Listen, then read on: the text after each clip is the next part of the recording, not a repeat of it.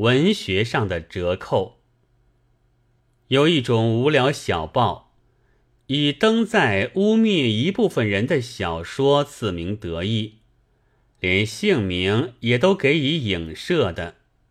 忽然对于投稿说是，如含攻击个人或团体性质者，恕不接载了。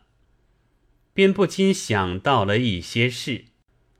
凡我所遇见的研究中国文学的外国人中，往往不满于中国文章之夸大。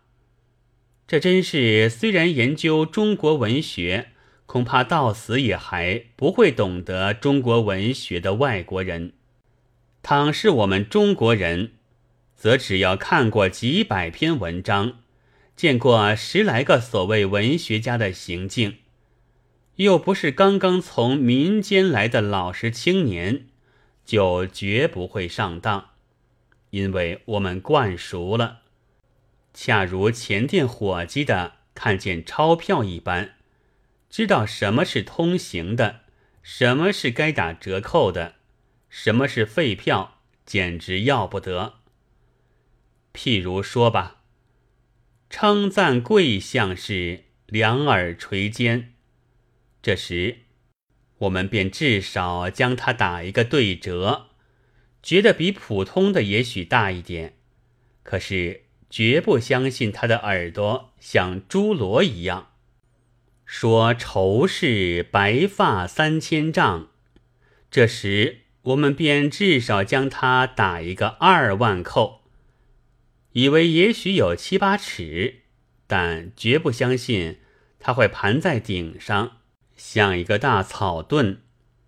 这种尺寸虽然有些模糊，不过总不至于相差太远。反之，我们也能将少的增多，无的化有。例如戏台上走出四个拿刀的瘦伶仃的小戏子。我们就知道这是十万精兵。刊物上登载一篇掩乎其然的像杀有介事的文章，我们就知道字里行间还有看不见的鬼把戏。又反之，我们并且能将有的化无，例如什么枕戈待旦呢？卧薪尝胆呀！尽忠报国呀，我们也就即刻会看成白纸，恰如还未定影的照片遇到了日光一般。但这些文章，我们有时也还看。苏东坡贬黄州时，无聊之至，有客来，便要他谈鬼。客说没有，东坡道。你姑且胡说一通吧，我们的看也不过这意思。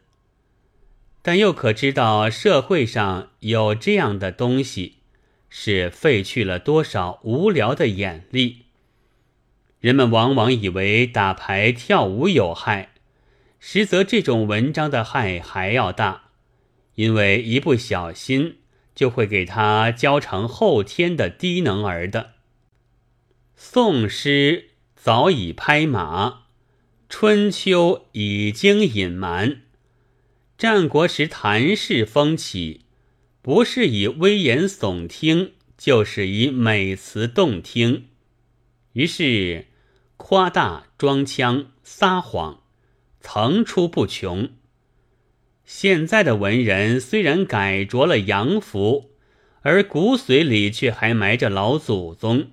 所以，必须取消或折扣，这才显出几分真实。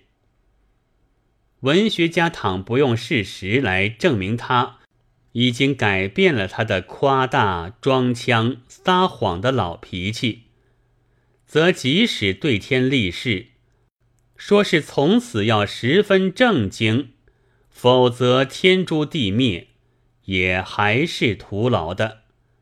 因为我们也早已看惯了，许多家都定着“假冒王麻子灭门三代”的金漆牌子的了，又何况他连小尾巴也还在摇摇摇呢。